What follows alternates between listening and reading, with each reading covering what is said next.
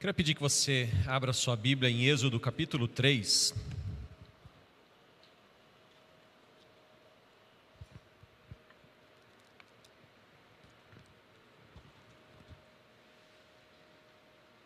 Êxodo capítulo 3.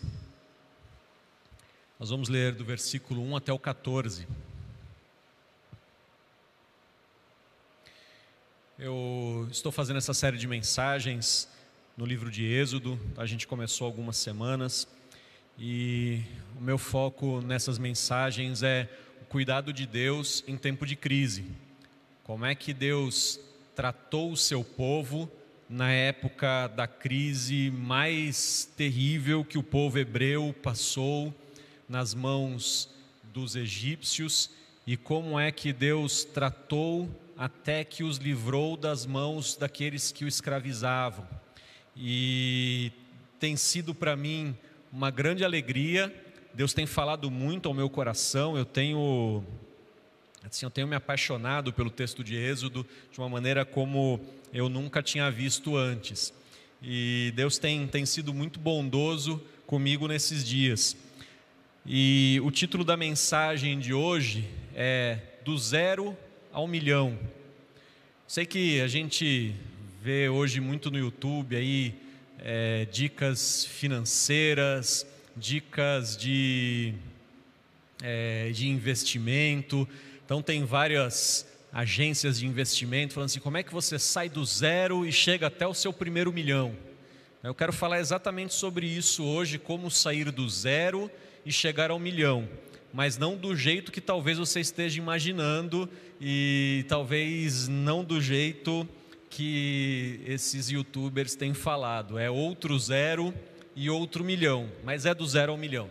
E aí eu peço que você leia comigo Êxodo 3, do 1 até o 14.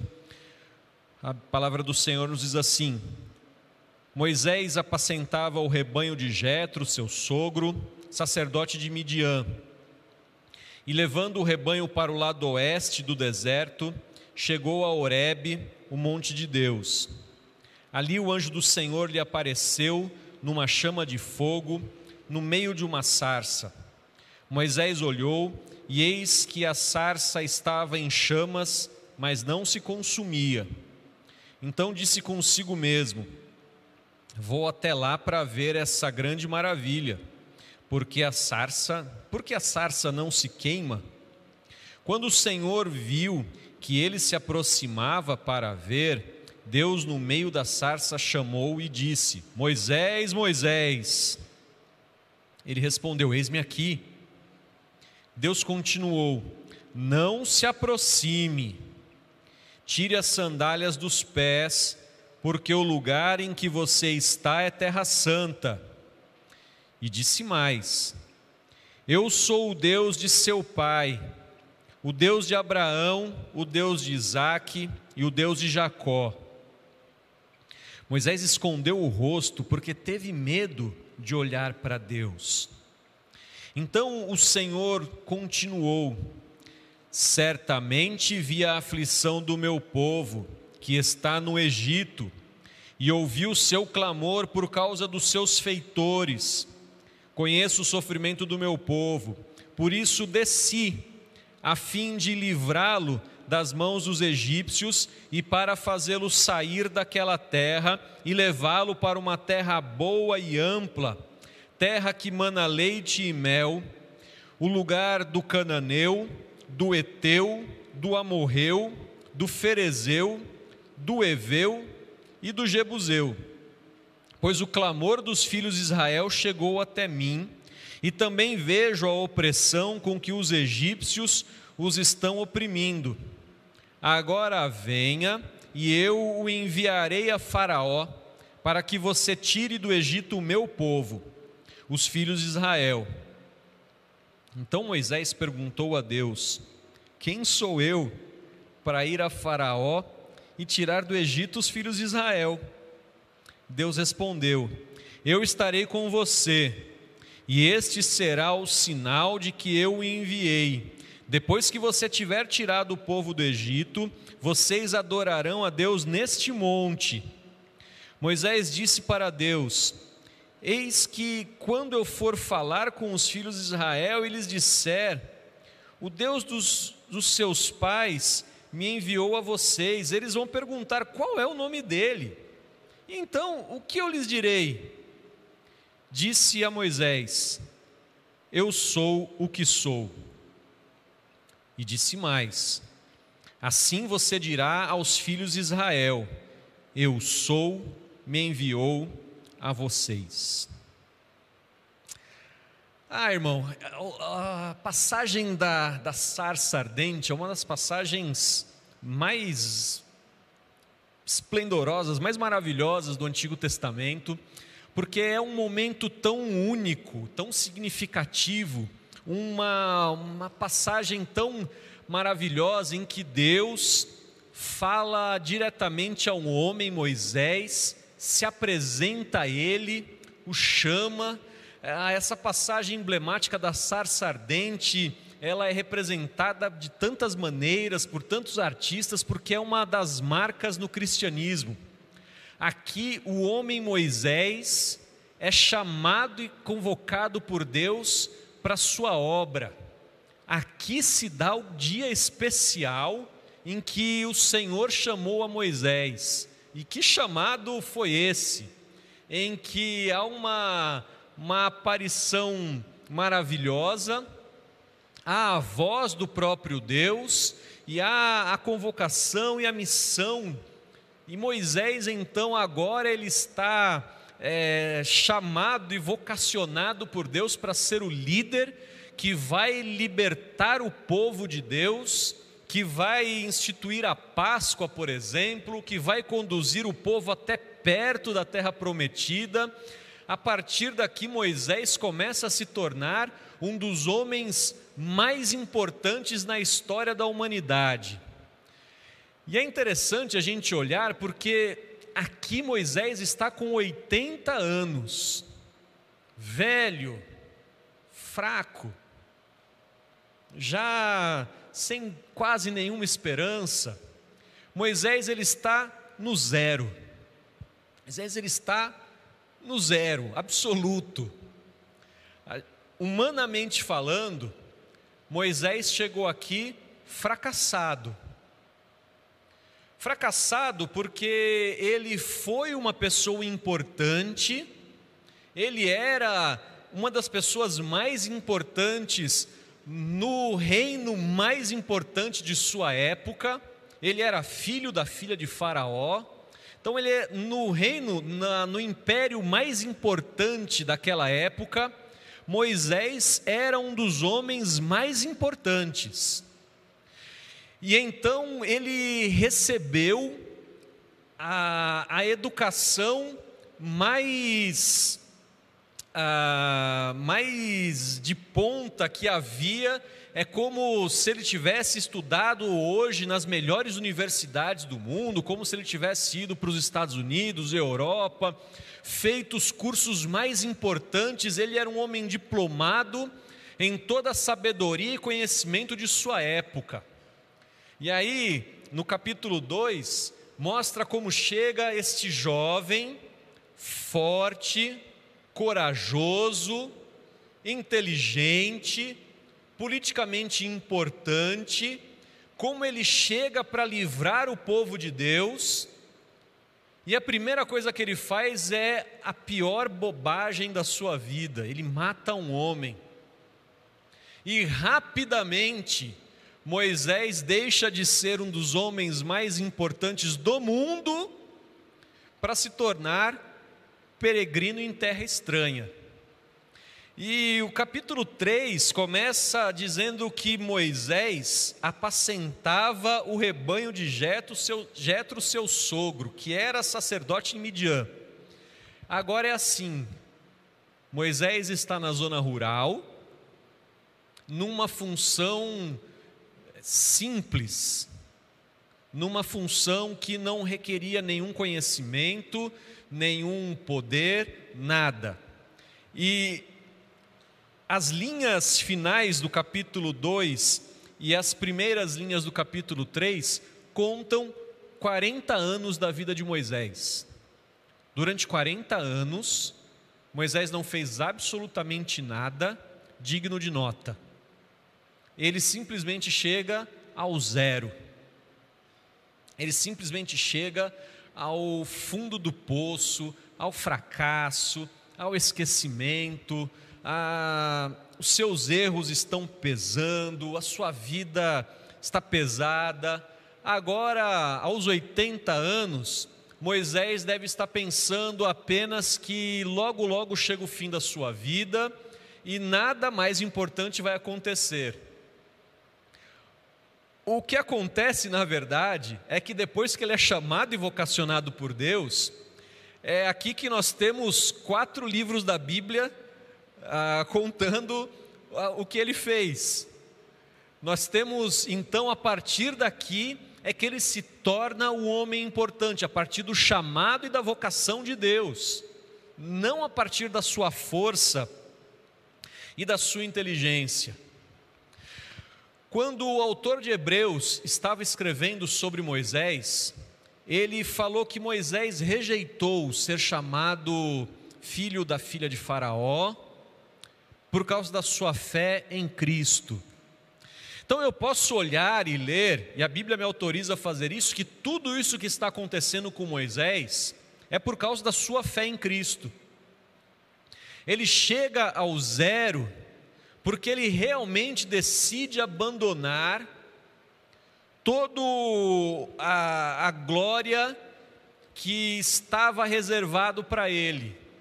Ele não busca voltar para tentar tomar o seu lugar no Egito, o seu poder político, ele não busca ah, ele não busca um lugar ao sol, ele simplesmente aceita ficar no nada. E por causa disso, a Bíblia diz que ele fez isso por causa disso, por amor de Cristo, que ele ainda não conhecia. Mas pela fé ele sabia: não, Deus deve ter algo melhor para mim. E este algo melhor para mim demora 40 anos. Eu sei que talvez você esteja orando por bênçãos do Senhor, e eu, e eu tenho pregado, eu tenho anunciado que o Senhor tem grandes bênçãos e tem.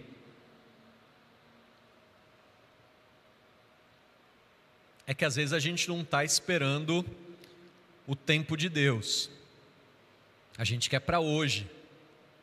Moisés teve que esperar 40 anos para que o seu ministério começasse. Porque era necessário, como eu preguei na quarta-feira, era necessário que o seu caráter fosse transformado. E aqui ele chega ao nada. E aí, eu olho esse andar de Moisés, que nos ensina muito. Moisés, ele sai do palácio e vai para o deserto. O deserto é o lugar onde muitos cristãos deveriam passar um tempo, para que o seu caráter fosse tratado. É no deserto que a gente aprende a viver somente daquilo que Deus tem para nós. É quando falta tudo que a gente aprende como Deus nos sustenta de verdade. É quando a gente não tem outros recursos, é que a gente descobre o quanto Deus tem para nós.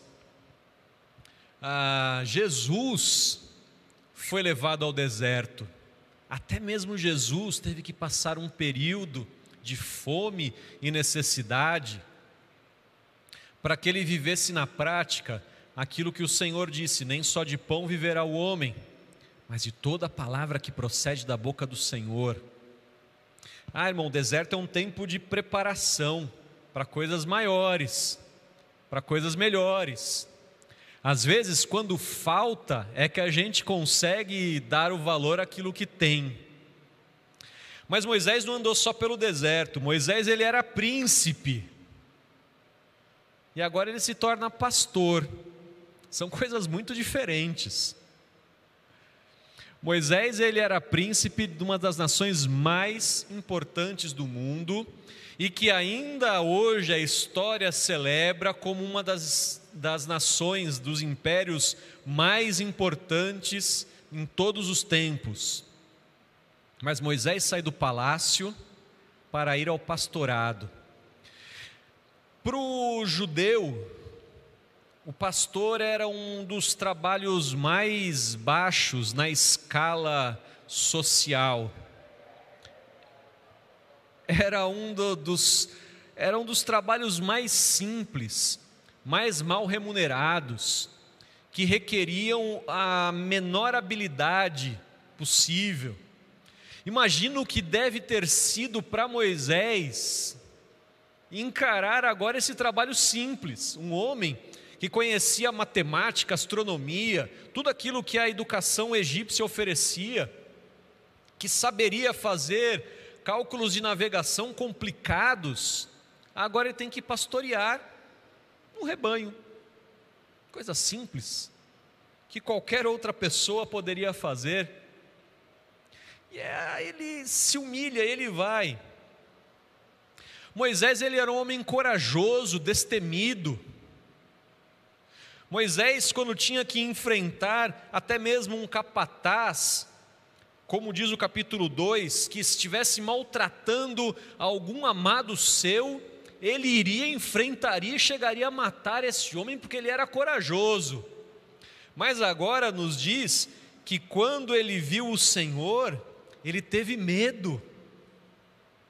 Esse homem ele, está, ele foi transformado de tantas maneiras de tantas maneiras que a gente não consegue imaginar. Mas é assim o andar do cristão. A gente, para, se a gente quer chegar no topo, nós cristãos precisamos descer. A, a Bíblia diz que aquele que está em Cristo é nova criatura. As coisas velhas passam e tudo se faz novo. E aqui na vida de Moisés tudo vai passar. Aquilo que Deus não quer usar, aquilo que Deus não quer fazer. Deus não quer usar aquele homem porque ele é poderoso. Deus não quer usar Moisés porque ele é forte, porque ele tem conhecimento. Deus quer usar Moisés porque ele quer, e ele não dá nenhuma justificativa. Mas tem coisas no caráter de Moisés que precisam ser tratadas e retiradas, porque senão serão impeditivos. Irmão, algumas vezes somos nós que estamos impedindo a bênção de Deus de chegar até nós. Algumas vezes, antes de que o Senhor nos abençoe, antes de que Ele nos use, o nosso caráter precisa ser transformado, mudado destruído. Antes do Senhor nos colocar grandes coisas na nossa frente, a gente precisa aprender a viver no pouco. Porque quem não é fiel no pouco, também não é fiel no muito. Quem não sabe chorar, também não vai sorrir. Irmão, esse é um, algo tão maravilhoso que a Bíblia nos ensina porque esse é o tratar de Deus, essa é a, a essa é a preparação de Deus para a sua obra. Deus, ele é capaz de fazer o tudo a partir do nada. Todo o universo, todas as coisas que foram criadas por Deus foram criadas a partir do nada. Deus ele faz tudo a partir do nada. Deus ele vai fazer tudo na sua vida a partir do nada. Por isso, você diante do Senhor, você abandona suas forças, você abandona suas vaidades, você abandona seus desejos, você aceita aquilo que é de Deus, no tempo de Deus, da maneira de Deus, do jeito de Deus. Você não faz trocas com Deus porque não tem nada que você tenha que não tenha sido Ele mesmo que tenha te dado. Você não argumenta com Deus, você não luta com Deus, você não exige de Deus, você se humilha. Se você acha que você é bom em alguma coisa, você precisa dizer: Senhor, eu só sou bom, porque o Senhor me ajudou. E você entrega o seu talento a Ele. Dizendo, Senhor, o Senhor usa da maneira como o Senhor quiser. Porque Ele não está interessado nos bons, Ele está interessado nos quebrantados. Esse é o povo de Deus. Deus não quer os melhores, Deus quer os corações tratados. Deus não está chamando os mais inteligentes, os mais fortes, os mais ágeis. Deus está chamando os que têm o coração que possam ser tratados, quebrantados. Deus quer pessoas que se arrependam. Deus quer pessoas que confessem. Deus quer pessoas simples e humildes. Deus não quer príncipes. Deus não quer doutores. Deus não quer pessoas do palácio. Deus ele quer pastores. Deus ele quer até mesmo aqueles que têm temor, mas temor do Senhor. Deus quer aqueles que são capazes de passar pelo deserto e continuar glorificando o seu nome. Porque, irmão, louvar a Deus quando você está no milhão é fácil. Deus quer aqueles que são capazes de louvar o seu nome quando você está no zero. Porque para Deus, o zero ou o milhão não faz diferença alguma. Por isso você precisa aprender a louvar a Deus em todas as coisas. Moisés ele foi absolutamente destruído pelo Senhor em tudo aquilo que ele tinha de mais importante. Moisés ele foi humilhado pelo Senhor. Ele foi esvaziado por Deus.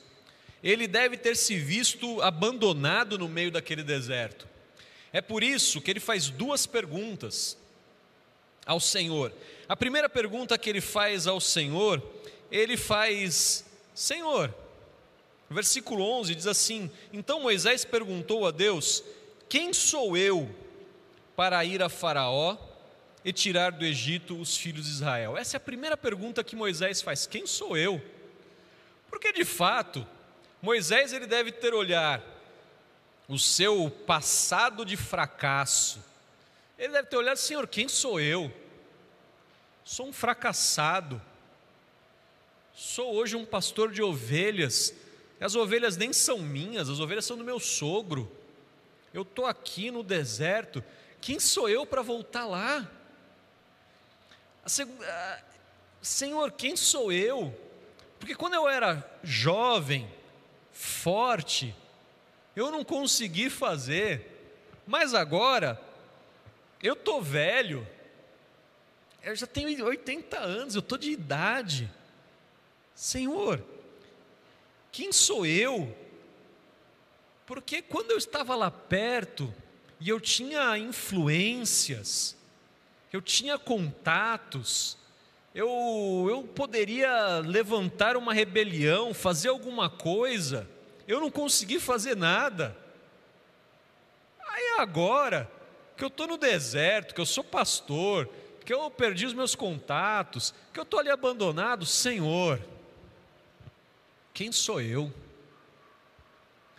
E essa deve ser a nossa pergunta diante do Senhor: Senhor, quem sou eu? Quando a gente pede algo para Deus,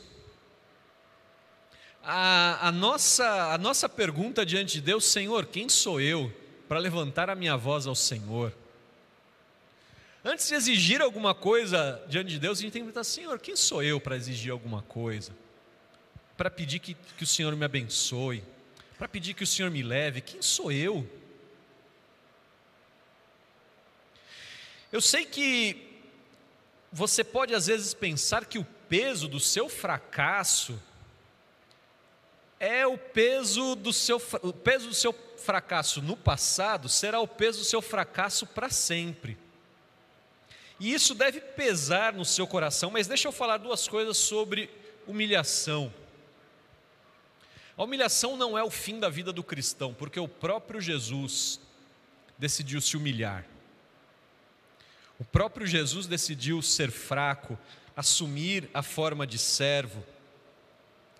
E aí nós temos em Filipenses, capítulo 2, os versículos 7 e 9, Paulo falando sobre o nosso Senhor humilhado.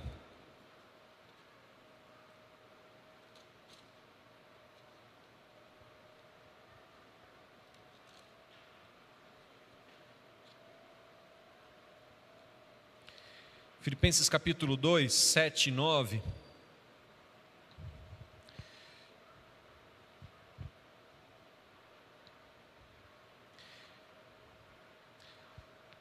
Fala que o nosso Senhor, pelo contrário, ele se esvaziou, assumindo a forma de servo, tornando-se semelhante aos seres humanos e reconhecido em figura humana ele se humilhou, tornando-se obediente até a morte e morte de cruz. É por isso que Deus o exaltou sobremaneira e lhe deu um nome que está acima de todo nome. Veja que, primeiramente, o Senhor, o nosso Senhor, ele se humilha. Nosso Senhor, que estava não apenas no milhão, mas ele estava no infinito, ele escolhe o zero ele escolhe descer ao zero. Ele se humilha, mas para que ele seja encontrado na forma humana. E acho que isso é uma das, das dificuldades com Moisés. Moisés era grande demais, era bom demais, Moisés era, era o cara, mas Moisés não era igual a Jesus. Porque Jesus, que de fato era bom demais, escolheu a humildade. Moisés precisava, antes de ser alguma coisa, ser humilde. E agora, quando ele não tem nada, agora ele pergunta: Quem sou eu, Senhor? E agora chega ao ponto em que o Senhor reconhece: Agora você está pronto, Moisés. Agora você está pronto para chegar ao milhão. Agora você está pronto para mudar de vida. Agora você está pronto para ser aquilo que eu tenho para você, porque até agora você não estava, mas agora você está. Porque agora você tem aquilo que a gente chama modernamente de empatia. Agora Moisés sabe o que é sofrer. Agora eu poderia dizer, agora Moisés pode reconhecer o que é a dor humana, porque antes ele não sabia o que era aquela dor. Agora ele sabe o que é humildade. Agora ele sabe o que é obediência. Agora Moisés está pronto. Agora Moisés pode receber a bênção de Deus. Agora Moisés pode sair do zero e ir para o milhão. Até aqui, Moisés ele está sozinho. Moisés está abandonado. E aí, quando Moisés pergunta assim, quando Moisés faz a sua segunda pergunta, porque ele diz no versículo 13: Moisés diz para Deus: Eis que quando eu for falar com os filhos de Israel, eles disser: O Deus dos seus pais me enviou a vocês. Eles vão perguntar: Qual é o nome dele? Então, o que, que eu vou dizer para ele?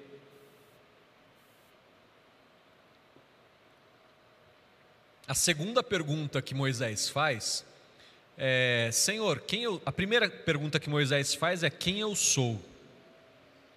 A segunda pergunta que Moisés faz é: Quem é você? Eu não sei quem é você. o interessante é que quando Moisés faz a primeira pergunta, Deus não responde absolutamente nada. E o silêncio de Deus é a melhor resposta. Porque ele pergunta assim: Senhor, quem sou eu? A resposta óbvia é: ninguém. Você não é ninguém. E sem mim, você continuará sendo ninguém, porque a resposta de Moisés, a resposta de Deus a Moisés é assim, olha, versículo 12: Eu estarei com você. Então, assim, Moisés, quando Moisés pergunta, Senhor, quem sou eu? Moisés, Deus olha assim, conta ou não conto? Fala, no, não, é melhor não falar quem ele é, né? Se eu olhar nos olhos dele e falar que ele não é ninguém, vai magoar o menino. Ó oh, Moisés, eu vou com você. e aí ele fala, não, tudo bem, mas quem é você? Eu não sei quem é você. Sei lá, estava queimando uma árvore aqui E eu, eu via a árvore pegando fogo, mas não diminuía, não consumia. Aí eu vim ver esse negócio estranho aí. Quem que é você que eu não estou sabendo? Nesses 80 anos da minha vida, eu nunca tinha te visto. E aí, a resposta de Deus é a seguinte: Você já ouviu falar de mim? Porque eu sou o Deus dos seus pais. Lembram que os seus pais contavam? Sou eu. Eu sou esse Deus. A experiência de Moisés é muito parecida com a experiência de Jó, que conhecia de ouvir falar, mas nunca tinha visto. E aí, Moisés ele vai entender que Deus é santo, porque quando ele está chegando, o Senhor fala assim: tira as sandálias dos seus pés, porque o lugar onde você está é santo. E a primeira coisa que um cristão precisa entender se quiser chegar ao milhão é que o Deus a quem nós servimos é santo. E ele não permite se corromper por nada. Ele não permite atalhos, ele não permite desvios, ele não permite se associar com qualquer outro Deus. A, a santidade de Deus é algo tão importante que nós vemos várias vezes na Bíblia dizer que Deus é santo, santo, santo. Mas a gente nunca viu falar outras coisas, outras características de Deus repetidas dessa forma, porque a gente precisa entender que Deus é santo. Moisés ele achava que ele livraria o povo na força, se precisasse, faria guerra e mataria quem estivesse na sua frente. Mas Deus diz assim: não, eu sou santo, eu não estou compactuando com isso, Moisés. Eu não estou compactuando com o pecado. Se você quiser andar comigo, Moisés, tira até a sandália do seu pé, tira qualquer coisa, se livra de qualquer coisa que seja sua ou do mundo, porque eu sou santo, eu quero exclusividade, eu quero andar contigo, mas quero que você seja como eu, porque eu nunca me tornarei como você. Eu quero que você se transforme, eu quero que você mude, eu quero que as coisas velhas passem em você, porque em mim não há sombra de variação alguma. Porque eu não mudo de opinião, não mudo de caráter, não mudo, Moisés. Segunda coisa que Moisés teve que entender a respeito de Deus é que Deus é eterno, porque ele fala: Eu sou o Deus de seu pai, o Deus de Abraão, o Deus de Isaac, o Deus de Jacó. O Senhor Jesus, quando interpretou esse texto, ele disse: que Deus não é Deus dos mortos, mas é Deus dos vivos. E eu também posso dizer desse texto que Deus é o Deus eterno. Ele está dizendo: Eu sou o Deus do passado, sou o Deus do presente e sou o Deus que está te conduzindo ao futuro. É comigo, Moisés. As coisas mudaram. Mas Deus também diz que Ele é o Deus que ouve. Porque ele fala assim, ó, versículo 7: Certamente eu vi a aflição do meu povo, ele ouviu o seu clamor por causa dos seus feitores. Mas não somente isso, mas ele também é o Deus que se inclina, porque ele diz que, olha, por isso desci a fim de livrá-los. Salmo 40 diz que esperei pacientemente no Senhor, ele se inclinou para mim e ouviu o meu clamor.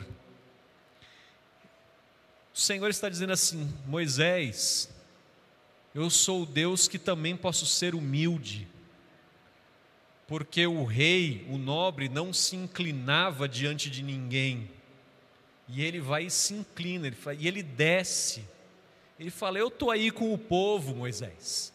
Eu sou o que está com você. E ele diz mais alguma coisa para Moisés, quando Moisés pergunta, mas qual é o seu nome? Moisés, eu não vou dizer o seu nome, eu vou dizer apenas, não vou dizer o meu nome, eu vou dizer apenas que eu sou. Eu sou aquele que é, e nada mais você precisa saber a respeito de mim. Moisés, eu estou com você. E isso era tudo que Moisés precisava saber. Moisés ele precisava saber que ele estava no zero, mas agora o Senhor Deus Todo-Poderoso vai livrá-lo daquilo e vai levá-lo ao milhão. Seja lá o que você possa considerar como um milhão, mas o que eu estou dizendo é que a carreira de Moisés não tinha acabado aos 80, ela estava apenas começando.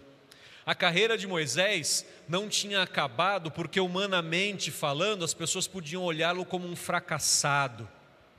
A carreira de Moisés estava apenas começando, porque ele precisou se livrar de uma bagagem é, ruim. Ele precisou tirar tudo que havia de ruim dentro dele e ter o seu coração cheio do Senhor. E agora, ele poderia chegar ao lugar onde Deus queria levar, porque era o Senhor quem estava conduzindo. Eu quero te dizer então que o Senhor é aquele que precisa, às vezes, te esmagar, às vezes precisa te fazer você passar por situações terríveis. Não porque Ele queira apenas te humilhar, mas porque Ele quer te livrar da velha criatura. Não apenas te tirar alguma coisa, o Senhor quer te colocar algo melhor. Ele quer que você não seja mais alguém ah, que, não, que Ele não possa usar, mas Ele quer que você receba coisas novas. Às vezes nós não entendemos que nós pedimos às vezes ao Senhor, usa-me, Senhor. Mas para que o Senhor nos use, Ele precisa nos transformar, Ele precisa nos mudar e moldar, porque Ele é santo, Ele é, Ele é eterno. Meu irmão, não, não pense você que a carreira acabou. Aquele que está com Cristo está apenas começando. Algumas, alguns de nós abandonaram sonhos, projetos. Alguns de nós enfrentaram dificuldades terríveis e por causa disso pensaram assim: agora acabou. Quando você pensar isso, você coloca a sua vida diante do Deus Santo e tenha certeza, com Deus, a sua carreira está apenas começando. Porque é quando você se sentir fraco, é que você será forte. Quando você não tiver é, saída, Ele será o caminho. Quando você tiver fome, Ele será o pão. Quando você tiver sede, Ele será a água. Quando parece que a vida chegou ao fim, Ele será para você a vida eterna. Entenda nós precisamos chegar ao zero para que o Senhor nos leve não apenas ao milhão, mas ao infinito, porque Deus é capaz de fazer infinitamente mais, além de tudo o que pedimos, conforme o seu poder e não conforme o nosso poder. Que você possa se humilhar diante do Senhor, que você possa sempre entregar a sua vida a Ele a cada dia, mas que hoje em especial você pergunte ao Senhor: Senhor, o que é que eu preciso tirar de mim para que o Senhor faça ainda mais? O que é que eu preciso zerar na minha vida? O que é que eu preciso zerar no meu coração para que o Senhor faça ainda mais? O que que eu preciso tirar, esmagar, remover de mim para que o Senhor me leve além, para que o Senhor faça ainda mais. Porque entenda, sem Deus, nós realmente chegaremos ao zero. Mas quando nós estivermos com Deus face a face e conhecermos o Senhor como Ele é, aí nós iremos não apenas ao milhão, mas ao infinito. E que o Senhor